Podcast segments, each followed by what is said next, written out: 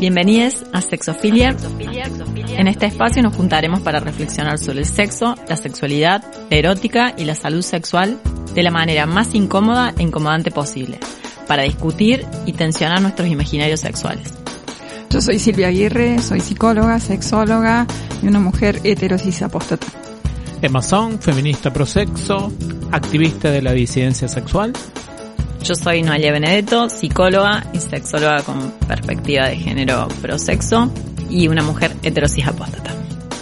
Esto es Sexofilia.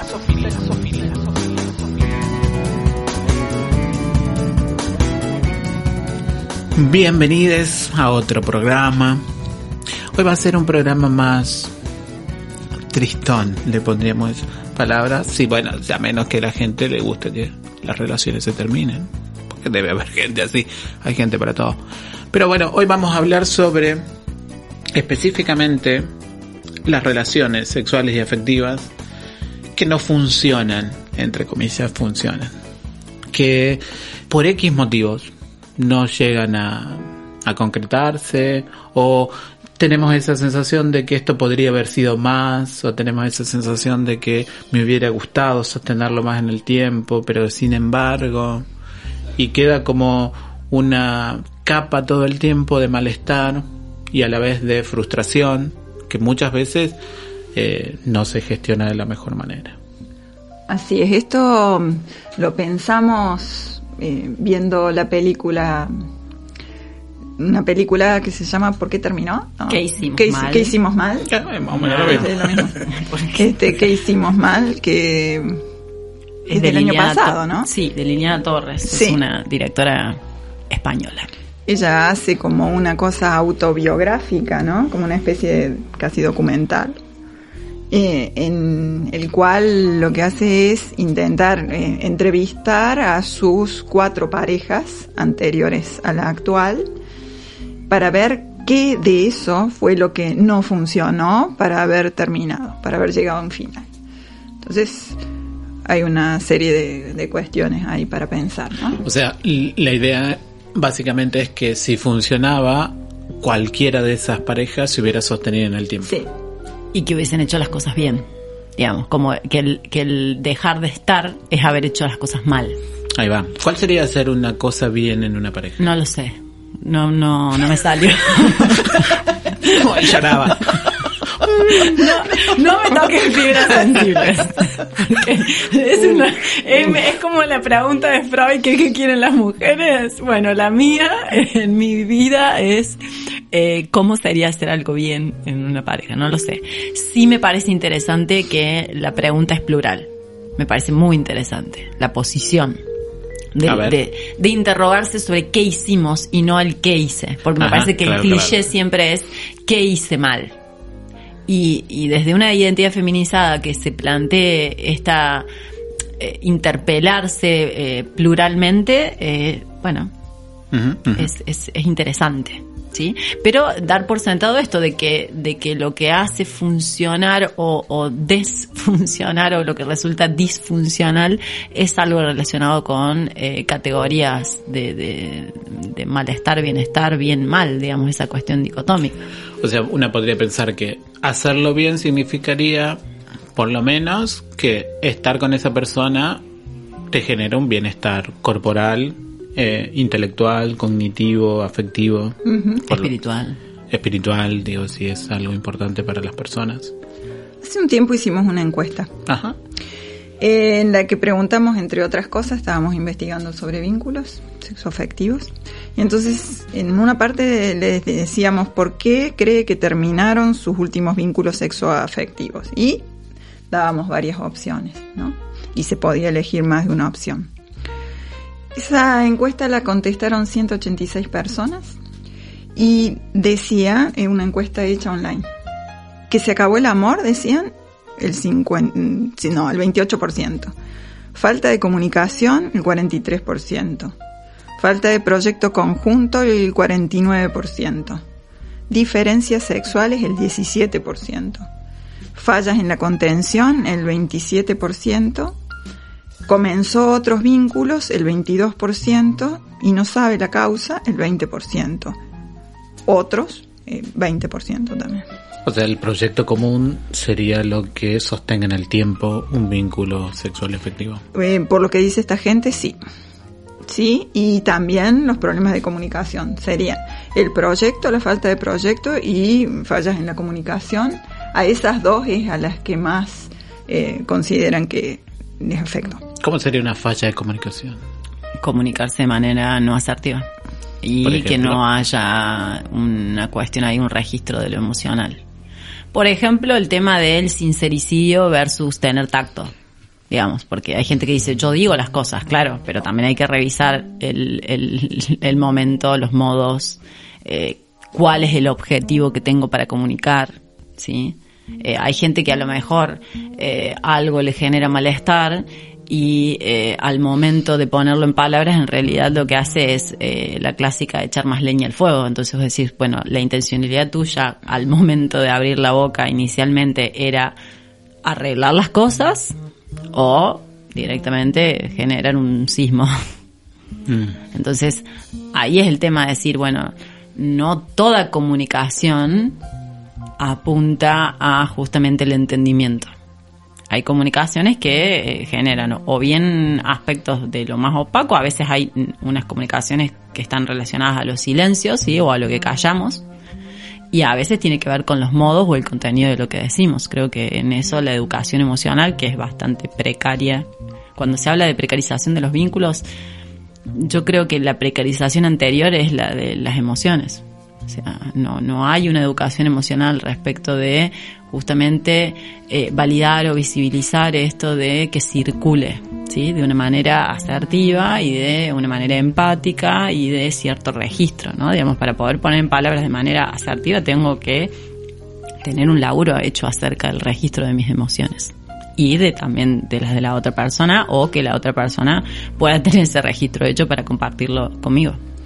Sí, el tema de la comunicación a mí me parece como muy complejo, ¿no? Y que me parece que es también algo a lo que se acude eh, como razón muy fácilmente, como causa, muy fácilmente. No, no, no nos pudimos comunicar bien, ¿no?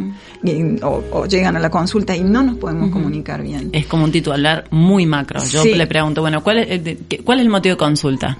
Terapia de pareja. No, bueno, ese es el dispositivo en el que van a ingresar o el abordaje. Bueno, no, problemas de comunicación. Y en la comunicación nos decís, bueno, ¿qué? qué es lo que decimos, qué es lo que no decimos, qué es lo que genera problemas, qué parte de la comunicación es la que yo vivencio como un malestar o, que genera eh, malestar en el, o malestares en las otras personas. Eh, es un paraguas muy, muy amplio. Pero entonces uno podría decir, de acuerdo a la encuesta que vos marcabas, Silvia, que para que funcione hay que tener, pareciera, un proyecto en común, y una buena comunicación. Y lo que me llama la atención es que o y después seguiría el amor, digamos. O sea, se acaba el amor, bueno, se acaba la pareja, digamos. Hace que no funcione. Viste que lo sexual menos. Claro, y lo sexual es algo realmente secundario, parecería. Sí, en esta encuesta menos. Sí, o cuaternario. Sí. Y, y es muy interesante pensar entonces que que algo funcione en un vínculo sexual y afectivo en el tiempo es tener proyectos y comunicarse bien. La pregunta que a mí me, me genera es cuáles proyectos y cuál sería la comunicación asertiva. Digo, ¿qué es lo que hace que una comunique? Porque se le pone demasiado foco, pienso, o me da la sensación, a lo afectivo y quizás lo que haya que comunicar son cosas un poco más triviales, entre comillas, digamos. Como cuando limpiamos la casa, si conviven las personas. Bueno, es que eso también tiene que ver a la organización del proyecto compartido, digamos. Pues, si, si el proyecto contempla aspectos de convivencia, ya sea regular o esporádica, va a haber algo que vamos a tener que consensuar, que proyectar y, que armar un, plan alrededor de eso. ¿sí? Yo creo que la comunicación tiene que, El déficit más grande viene en lo emocional, pero también en esto. ¿Por qué, por ejemplo, hay cosas que no pautamos o hay cosas que no decimos? en relación, por ejemplo, al dinero o a las tareas de la casa. Porque también hay algo de eh, cierta sensación de que eso puede poner en riesgo algo de la estabilidad de la pareja. Por ejemplo, a mí se me ocurren cosas como salimos a hacer algo y puede que una de las partes de la pareja no tenga el dinero para pagar una salida, digamos. Pero sin embargo hay que hacerlo porque eso significaría sino que no compartís, digamos. Que no tenés un mini proyecto en común, que no y, y comunicarlo puede ser muy incómodo para las personas. Sí. Es que bueno, ahí empieza el tema. Creo que por qué, por qué se dificultan o por qué no funcionan. O sea, funcionar se me- es un- mm, una palabra poco feliz, pero creo que tiene que ver con el evadir de las conversaciones, o sea, de la comunicación incómoda, de lo que sea, del tema que sea. Pero hay que revisarlo mucho esto de la comunicación, ¿eh? Como, como Mm. concepto así, cuando las personas llegan, cuando, cuando vienen a la consulta, porque es como que se extendió esta idea de que lo que no funciona es la comunicación, pero cuando empezás a adentrarte más en cada situación, hay cosas que son como incomunicables, ¿no? Seguro. y que incluso no sería nada bueno el poder decirlas, el poder ponerlas en palabras al otro, ¿no? Y esa parte es como que mm, no aparece en general en, en el discurso de las personas, como no lo tienen en cuenta, ¿no? O sea, habría que poder decir todo, yo no tendría está que la poder... opción de que algo no lo tenemos que decir Sí, o no, no o está. no sería beneficioso decirlo. O, o que hay cosas que no sabemos, que no las podemos decir porque no las sabemos. Seguro. Eso tampoco. Igual hay como una fe exagerada en que toda comunicación es transparente, digamos. Sí. Que lo que yo comunico es lo que realmente comunico. Sí. Y también lo que... Y, a ver, y la seguridad que eso genera en esa comunicación de lo que yo estoy diciendo y que mm, es muy rara la operación muchas veces y eso una por ahí lo aprende más con vínculos no monogámicos que con vínculos monogámicos donde sabes que hay una alteridad tal en las otras personas que te comuniquen o no cosas, digo, tenés que hacer las paces con no saber, digamos. Es que eso creo que tiene que ver con como una metamorfosis de los mitos del amor romántico modernos. Viste que están las siete maravillas del mundo y ahora están las siete maravillas modernas. Bueno, el hecho de pensar en un principio que con solo mirarnos nos vamos a dar cuenta de las cosas, al Ah, no, pasaje ¿qué de... pasa, vos? No, soy miope. no estoy viendo bien. con el pasaje a tenemos que comunicarnos todo, podemos comunicarnos todo y eso va a garantizar el mantenimiento, sí, de eh, nuestro vínculo, sí. O sea, se, depositan muchísimas expectativas en la comunicación olvidándonos o haciéndonos vivir la utopía de que no hay opacidades. Hay cosas que no son opacas a nosotros mismos, o sea, eso ya partimos de base, ¿no? La comunicación nunca es une a une, sino que está mediatizada por inconsciente, individual, colectivo, todas nuestras opacidades, Y las del luego- otro. Y luego lo que escucha la persona que recibe el mensaje, cual, ¿no? imagínate. que puede llegar a entender de eso que la persona nos está pasa en la clínica. El Fui tiempo. hice esto porque vos me dijiste tal cosa. ¿Cómo, cómo? Sí, vos me dijiste, no, pero yo te planteé esto, pero... Ah, bueno, yo lo entendí así, fui y hice esto. Bueno. ¿no? Los malentendidos.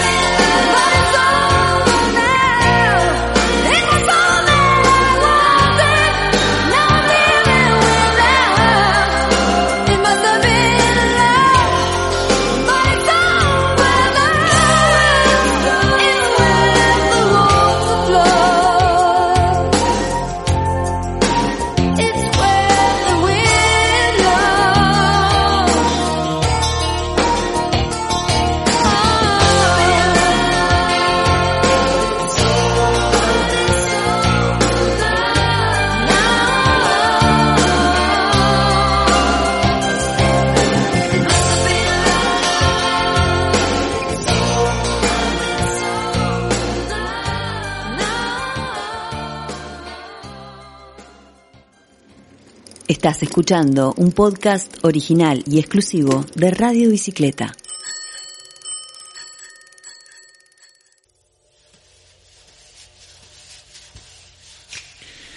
Entonces, podríamos pensar también que lo que hace que no funcionen tiene que ver con que la pareja evidentemente tiene una función. Una función, digo, no solamente subjetiva, sino una función social. Parece que es inevitable que hagamos lo que hagamos, tenemos que emparejarnos con la gente. No sea para siempre, no, pero si no estás en pareja, no hay un orden de la sociabilidad dada en la que está fallando. Incluso yo creo que en este contexto pareciera haber una obsesión por parte de la cultura en que una tenga que estar en una pareja. Sea la que sea. Dure un mes, digamos. Estar en una. Estar en una. Estar en una. Es que genera una marca identitaria. Hay una marca identitaria de decir, estoy eh, en pareja, o soy soltera, o estoy soltera, o estoy separada. O sea, hay una marca identitaria de estar, de no estar y de haber estado. Es como que hay una confusión ontológica entre ser y estar en el, mundo. Olvídalo, pero desde el sí, básica. Eh, pero está esta presión, ¿no? Muy marcada, muy marcada y muchas personas lo refieren como un fracaso, una frustración grande cuando no pueden conseguirlo. O esto que aparece de hacer funcionar cueste lo que cueste.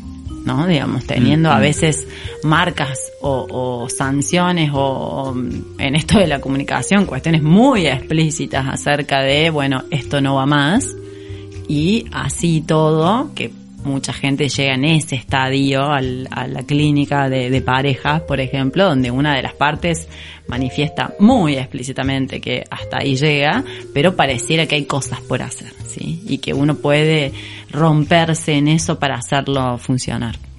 Y que la próxima, sí. Claro. Que la próxima. Claro. Que, que después de arreglar este desperfecto, la comunicación. De rectificar el motor. eso, eh, se va a poder. Sí que la próxima vez, digamos, en, en, en, la próxima relación. No, no, no, en, esa misma. El capítulo que le sigue, digamos, la temporada que le sigue. Porque ahora ya no nos vamos a pelear más, o porque ahora ya vamos a estar mejor, o porque... Es raro que no hayan aparecido las peleas como a lo que hace que no funcione una pareja. Y es que la ponen mucho dentro de la de comunicación. la comunicación. Está, comprende dentro de la comunicación. De hecho, o sea, que, cuál es la, comunicación que, que, genera, obviamente que la gente tira nombres, pero en realidad cuál es el problema ahí. El tema es la comunicación que genera conflictos o la comunicación que no llega a un acuerdo. Está los principios estos del arte de pelear con cordura, ¿no? Tal cual. ¿Cómo se pelea con cordura? ¿Cómo? No sabemos. Ah, ah, por eso. Por eso estamos acá. No, no, Claro. Y después está esto de los jinetes del apocalipsis. También. Eh, no, pero a ver, ¿qué se dice de esto del arte de pelear con cordura? No mezclar temas, por ejemplo. Que sea un tema del que se habla. Como una clase, decimos. Paso a paso. Claro. Sí no referirse a las características o condiciones de la persona, sino que se está hablando sobre un tema en el que se está en desacuerdo. Ahí va. Entonces, no es que vos seas tonta, es que... Esto que dijiste es obtuso. Perdón. No suena igual. A que yo te diga, eh, me lastimaste, a esto que dijiste es doloroso.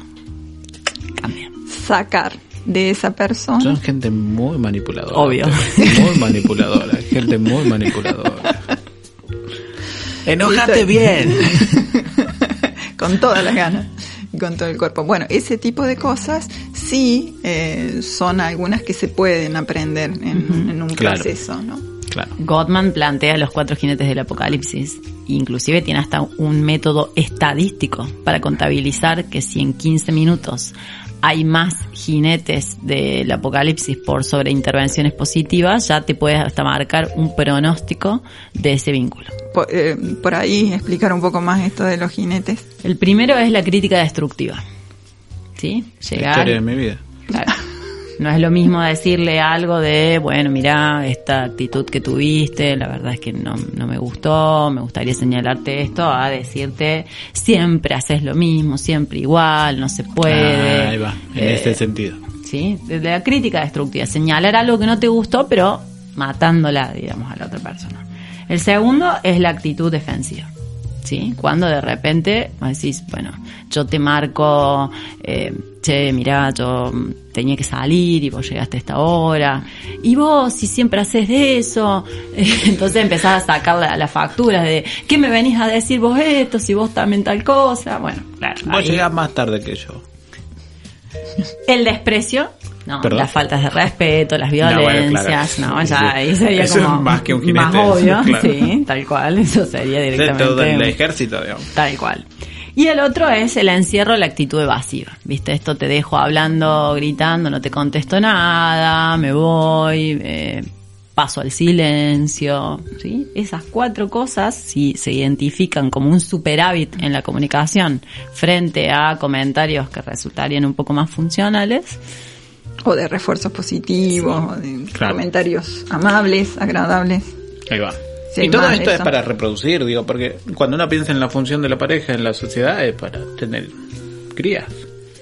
Ahora, es, es muy interesante normativamente pensar- sí. Claro, para es muy la especie, digamos, la Claro. supervivencia de la especie se basa de que nos podamos comunicar sin jinetes del apocalipsis. Claro, porque en última instancia pareciera que es eso. Ahora, llegamos a un nivel de complejización de los vínculos interpersonales que muchas veces no implican la reproducción. Sí.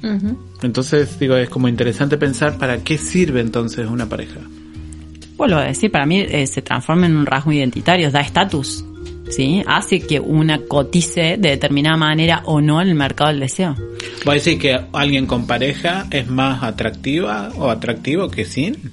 De acuerdo a la edad y de acuerdo al género que tenga esa persona. A ver. Es como que ha conseguido desarrollarse, vamos a suponer que tiene un buen trabajo y tiene una pareja, ha podido desarrollar eh, las capacidades máximas que la sociedad espera de ella. Amar y trabajar.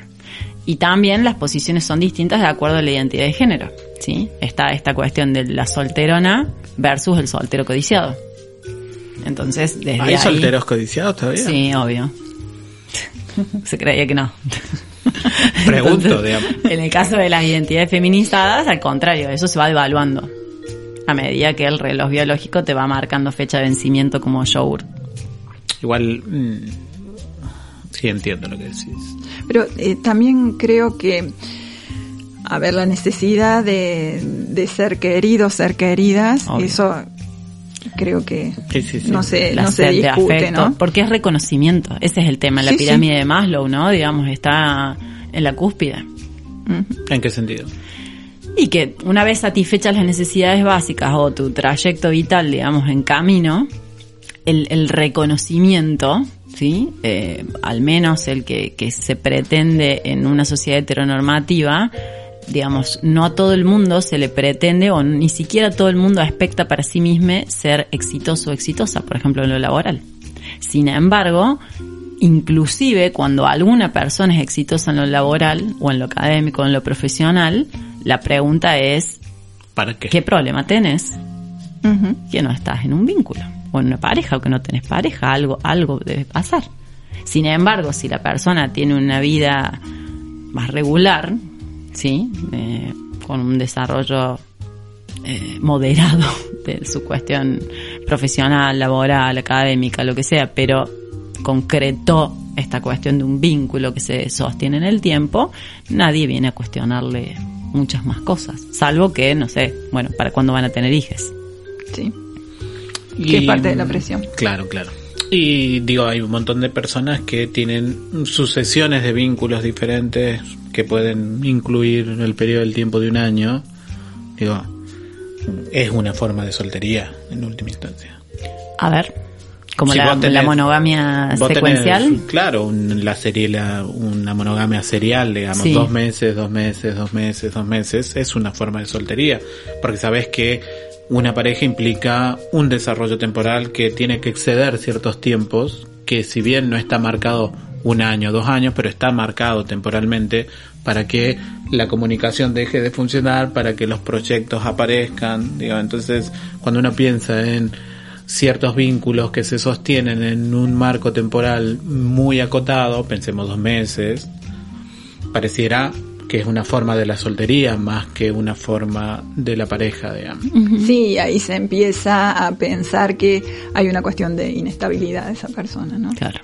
Y no simplemente capaz que quiere coger, por ejemplo. Sí. No, que nada, tiene otro umbral de tolerancia para el mantenimiento de los vínculos. Pero sí aparece esto, la imposibilidad o lo que hablamos en otro programa como el miedo del compromiso, las dificultades para comprometerse, ¿no? Eh, como que sería no tan válido, ¿sí? Un compromiso que le puedes ofrecer a alguien por un lapso de corto de tiempo, de dos meses.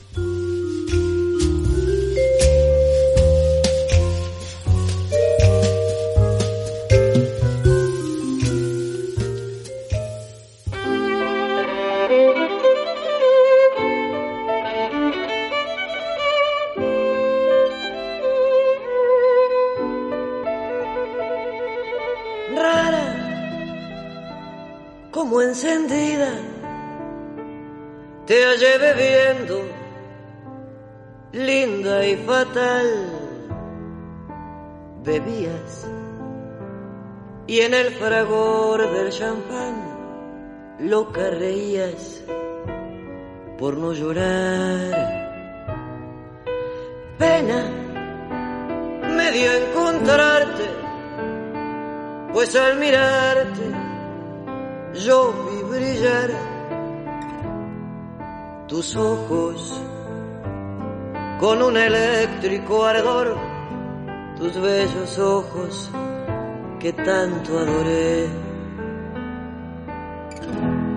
Esta noche, amiga mía, el alcohol nos ha embriagado. ¿Qué me importa que se rían?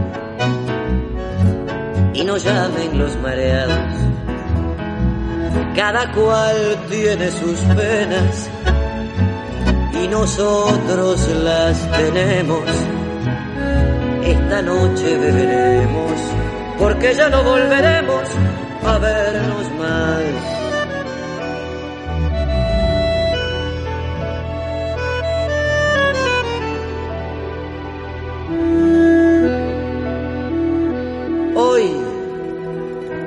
Vas a entrar en mi pasado, en el pasado de mi vida. Tres cosas lleva mi alma herida,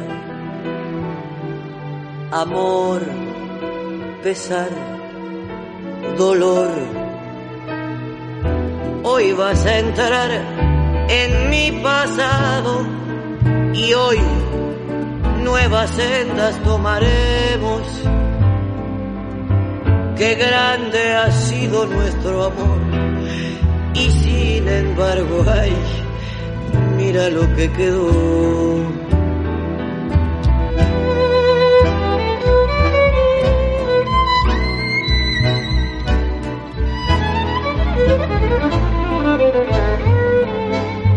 Qué grande ha sido nuestro amor y sin embargo ay, mira lo que quedó.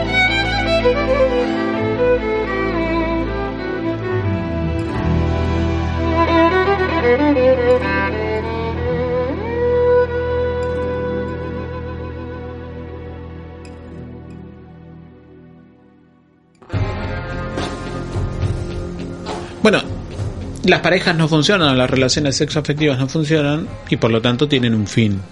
Pero a mí lo que me llama mucho la atención no solamente es que se terminen las parejas, sino que ese término de pareja implica muchas veces para la persona tener que ya estar pensando la próxima persona por más que no se conozca. Vieron que hay como una, no sé si usar una palabra que tiene tanto peso psicológico, pero hay como una compulsión a que se termina una inmediatamente tiene que aparecer otra. Bueno, hay veces en las que una por ahí queda como muy golpeada y dice, yo de esto no quiero más. Yo me voy a dedicar a otra cosa en la vida. Hay un fin de la pareja literal. Listo, nena, no sirve para esto, retírate. Bueno, fue lindo mientras duró. Ya está, ya lo probaste muchas veces, no funcionó, ya, está. Este, Búscate un trabajo honesto. claro. hay veces que pasa, pero eh, sí creo que la mayoría es como vos decís, Emma, que sigue estando esta ilusión, ¿no? La próxima va a poder ser y la próxima y habrá nacido la persona con la que voy a poder estar y. Claro, pero digo, y esto me interesa porque el fin de la pareja es el fin de la pareja de cualquier pareja. Digo, hay un momento que es inevitable pareciera cuando te das cuenta de que, bueno, esto tiene que terminar.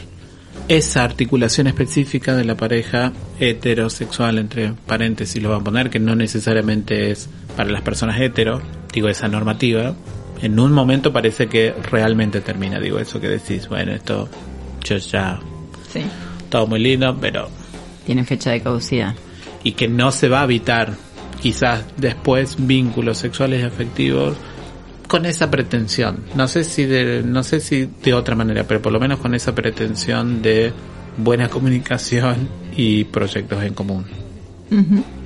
Y es como, como interesante. Por eso es que digo, me, me hace pensar mucho cuál es la función de la pareja hoy. Ya.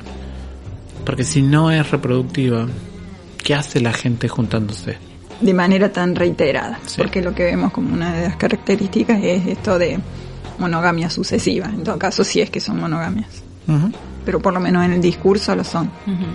Se termina una, empieza otra, periodos más cortos que en otros tiempos, donde llevaba la pareja, llevaba toda la vida, ahora no, esa cosa secuencial. Bueno, me parece que también es eh, esto que hay un libro que dice, tenemos la pareja que podemos. O sea, el hecho que se haya corrido el para siempre o hasta que la muerte nos separe a esto, bueno, me parece como que es desarmar un poco la utopía, al menos algo de, toda la ilusión y la fantasía que, que tiene un criterio, otro criterio o más criterio de realidad. Pero bueno, también habría que pensar en esto, desde qué lugar pensamos por, por, qué lo, por qué lo estable tendría que ser duradero, o por qué lo duradero estaría asociado a la estabilidad. Y vivimos en un mundo con una economía muy específica, digamos, donde si vos no armás un núcleo económico con otras personas, muchas veces incluso eso hace que tu vida sea invivible. digamos. Pero ese núcleo económico podría ser en red, Bueno, pero cooperativas. no- bueno, vuelvo a insistir, no pareciera que ese sea el término normativo de la pareja. En última instancia pareciera que una pareja te permite un núcleo económico que no te permitiría otra cosa, digamos. No, has- no te imaginas haciendo núcleos económicos con amistades. digamos. No. No, no, no hay figuras legales para hacer núcleos No económicos. importa con que sean legales, pero podés hacer un contrato de, de mutua.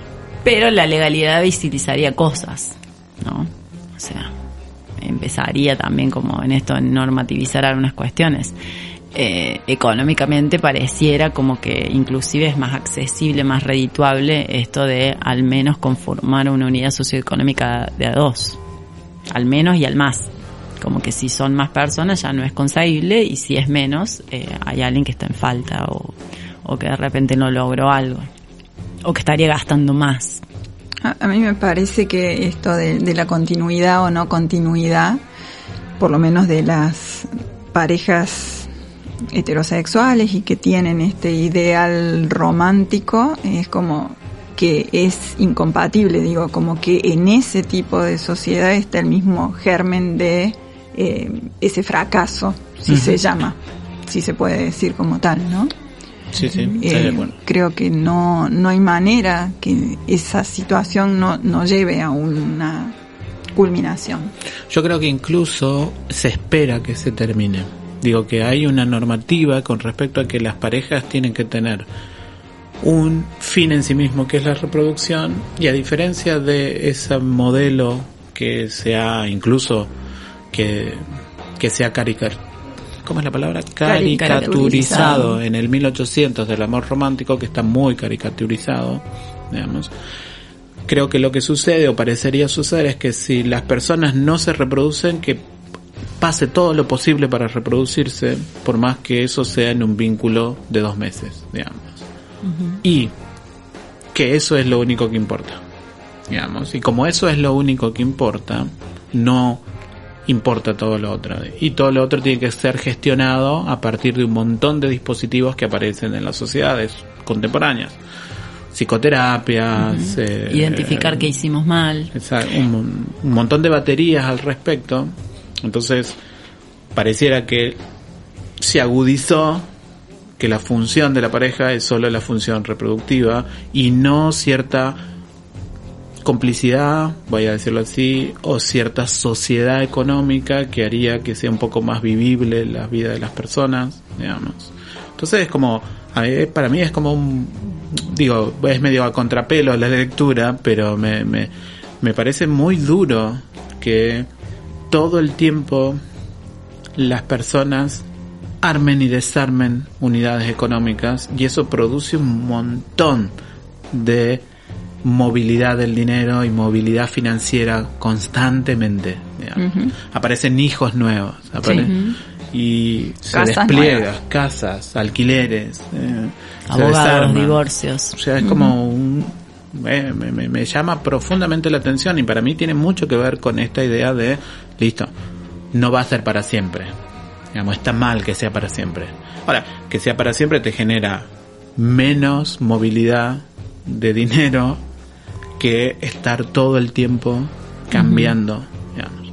Y si a eso le sumas que cada vez que tenés un vínculo, tenés algún crío, Una crianza. Una Bendy. O sea, es como un montón, es como un montón, digo, es como, como, digo, no quiero, no quiero sonar así, pero parece incluso hasta bastante, bastante planeado, digamos. Por más que nadie lo ha planeado, digo, no estoy diciendo eso. Pero es terrible cuál sería el fin, el fin de la pareja, digamos. Ujú. Inclusive también hay toda una producción a justamente invertir en esto de identificar qué se podría haber hecho bien o qué se podría haber hecho mal, en términos también monetarios, ¿no? Digamos, Mm. desde la psicoterapia, la autoayuda, eh, libros y demás, digamos, como, como si el identificar eso nos sirviera para hacer bien las cosas con otro vínculo que va a tener otros problemas y que a lo mejor no haber revisado ciertas cosas no necesariamente van a ser los conflictos que vamos a tener en ese otro, digamos, como que todo abona a, a esa utopía, de, bueno, de lo que hablábamos, del entendimiento. Me parece que el hecho de que algo deje de funcionar o llegue a un fin, en cierta forma me parece que es la etapa más genuina de una relación. Porque es donde justamente se expresó todo a nivel de no llegar a forzar nada de lo que saldría especulando con concretar o mantener el vínculo. Cuando llegamos a la crisis me parece que es la etapa más real. Lo, real en- en carne viva. ¿Se acuerdan de la performance esa de cuando Marina Abramovich, Abramovich. se separa de el que había sido su pareja y van y hacen esa actuación, creo que era en la muralla china, ¿no? Que hacen que, que se juntan allí y entonces toman caminos diferentes, ¿no? Y a partir de eso, bueno, con eso hacían justamente esa, esa actuación, ¿no? De ese final así como muy, muy marcado, como muy, muy impresionante y doloroso, ¿no? Pa- por lo menos lo dol- doloroso me parece a mí. Pero, Pero sí, viste que también existe ese meme, perdón que la mezcla cul- Sí. de los objetos culturales sea tan La variada. fuente de los deseos, los claro. memes. eh, Desde se, se van por, como la tierra es redonda, cada uno se, de- se da la espalda y se va, que es Sí, ese- sí. pero como la tierra es redonda, se Vuelven juntan juntar de nuevo. en el abajo. otro punto. Mm, Digo, es como interesante pensar esos imaginarios en Muy el, eh, en el sentido en el sentido de precisamente que sí te separás de una, pero ya estás pensando en la próxima.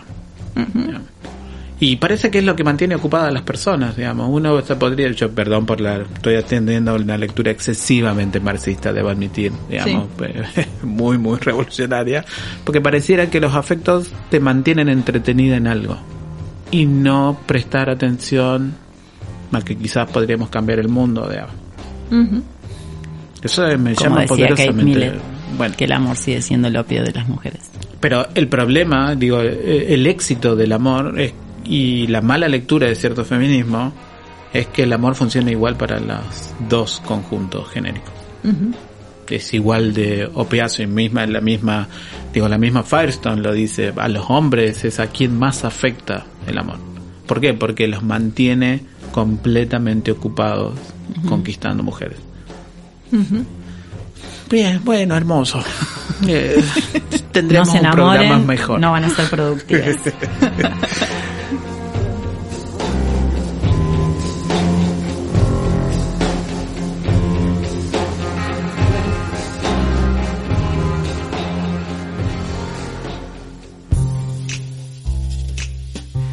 Muy bien, y en nuestra columna del programa más alegre que podríamos haber hecho en la historia de sexofilia, vamos con Vaccine.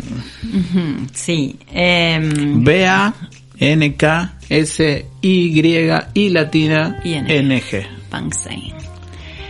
Esto se refiere en las dinámicas vinculares a personas que pasan mucho tiempo expectando o premeditando una ruptura. ¿Cómo? Digamos, claro, gente que ya vive con eh, sabiendo que algo se va a terminar, solamente que van planeando el, el, ¿O lo planean cuándo, el cómo. Sí, sí, tiene toda una especulación. Ustedes nunca han planeado. Sí, yo sí. No, con fecha y todo. Cuando No, me tocaba sí. terminar, Y sí. bellas épocas. Hay que, hay que hacerlo Ahora- bien. Hay que no hacerlo puedo. bien. Uno no puede andar improvisando. Igual creo que es muy diferente a tener vínculos más eh, informales a tenerlos formalmente. ¿O no? A En ver, los informales no se pone fecha. Yo nunca puse fecha nada, pero eh, quizás sea mi problema. Eh, y no planeé absolutamente nada. Después era un Ah. desastre todo. Eh, hay que decirlo. Y por ahí ni siquiera me lo veía venir, imagínate. Eh, estaba muy perdida. Pero sí entiendo que en lo formal, en un vínculo formal, y eh, sí, hay que planear cosas porque indefectiblemente. Sí. Con tres, cuatro meses por lo menos. Sí, depende de cuántas cosas estén atadas a ese vínculo formal, cuántas cuestiones de lo socioeconómico también, cuántas cuestiones compartidas. Pero claro, la- mi pregunta es, ¿eso se planea sin que la otra persona lo sepa? Obvio. Sí, Ah, sí, está, no, está. es, es que en realidad esto tiene que ver con, con estas indiferencias vinculares, ¿no? Digamos, como está el ghosting, como está el, el love bombing, digamos, esto es alguien que unilateralmente ya tiene cierta sanción de que ese vínculo no da o no da para más y va como cintureando esto de, eh, bueno, cuando lo finiquita. Y no quiero yo hablar de tu vida privada, Silvia, no, pero, No. pero, pero digo, cuando uno hace esto que planea, Sí. que en el entremedio, y vos decís, bueno, lo planeé tres meses antes, Sí. en ese, en esos tres meses una tiene sexo, todo. Eh, sí, ¿por qué no? Ahí va, perfecto. No, eso, solo sé- eso quería saber, gracias. Lo del sexo, por lo menos en mi caso, es lo que menos se acaba. Ah, bien, perfecto. Claro. No, digo porque para mucha gente terminar una relación implica Algo hay que no tener sexo. Claro. Sí, sí, sí. Sí, me parece que es muy relativo de acuerdo a cada dinámica vincular, Sí. porque hay que ver también cuáles son los motivos por los cuales alguien sanciona que eso no da para más o que no tiene más futuro que Por ejemplo, ese. una que no implica el sexo. Y por ejemplo, alguien que considere que el afecto no está más ahí. Pero igual te lo culiás. Claro. Te lo culias quedó muy feminista. Hermoso. Me encanta. Qué poético. Bueno, es que hay que ser claras en la vida. Eufemismo. O estas cuestiones de decir la verdad que esta persona no la puedo no, no, no me genera ningún tipo de satisfacción en el sentido de compartir cosas, Mm. eh, de, de decir, bueno, me resulta poco interesante, pero bueno, para, para el sexo da, Y sí, claro. para el sexo sí, todavía sirve, todavía sirve. Bueno, ya, contar después. Va a haber que buscar otra gente. Entonces, bueno, esa es clásica también, ¿no? De decir, tengo un vínculo de muy feo, ya no funciona más, pero tengo cierta confianza establecida en lo sexual que en este momento de mi vida me da cierta fiaca, paja o pereza construir, entonces sigo teniendo sexo con esta persona. Porque capaz que es lo único copado que tiene ese vínculo. Claro. ¿Sí? O quizás el hecho de todas las defensas que aparecen de iniciar algo de lo íntimo, sexual, erótico con otras personas. Entonces, hasta Claro. tanto eso se establece y bueno, tengo como un malo conocido acá. Aparte las separaciones nunca son una cosa como tan tan clara, ¿no? Siempre hay esa ambivalencia, siempre hay esta cosa de quiero y no quiero, ¿no? Mm. Que Y por va- eso, el, por eso digo, pensarlo con, con el Bugs. Bansei. o Bansei. Planearlo antes, tenés que tener una claridad que por ahí es. que me parece que implica más el vínculo que simplemente planearlo. Viste que hay claridades en ciertos vínculos que vos decís, bueno, acá hay una claridad que no la podés esquivar, entonces sí podés planear cosas. Pero cuando no la hay, digo, es como. Sí. Pero esto es recontra mil normativo, digamos. No la, no la puedo dejar antes de Navidad. No lo puedo dejar en, justo para el cumpleaños. se le acaba Eh, de morir. compramos un sí. viaje para tal lado, se falleció Sí. alguien significativo, no no puedo ser tan guacho, eh, eh, tiene un diagnóstico de tal cosa. Sí. Pero la gente lo hace. Y obvio, por eso te digo que es recontra No, no, pero digo, la gente lo hace en el sentido de que en esos momentos, yo he conocido más gente que uno incluso podría cuestionar éticamente de que deja a las personas en esos Sí, contextos. pero me parece que hace un favor. O sea, me- me- yo sé que es, es como cuestionable decir, che, qué guachada, le soltás la mano en este momento, pero me parece Sí, que es lo si mejor que le podés la mano, hacer. digo, qué sé yo, no sé. Pero Digo, esto, sí. no, no, no, por favor. eh, que también lo hemos estado charlando por ahí, de personas que tienen como una situación como muy traumática, estando en un vínculo, un accidente, por ejemplo, y después el vínculo continúa, pero Desde la culpa. sí, Tristeza. Como que Muy. desaparece la opción de, de dejar, sí, ¿sí? O de llegar a un, a un corte, decir, bueno, no, cuando esta persona pierde algún privilegio o transita algún tipo de particularidad desde el déficit, está mal visto y, y está mal sentido. Entonces eso también implica todo un Bankside. Pero creo que este término apunta más a una cuestión desde un mecanismo relacionado con la indiferencia, con, con ciertas... Frialdad. Sí, sí, sí, como más calculador. Ahí va.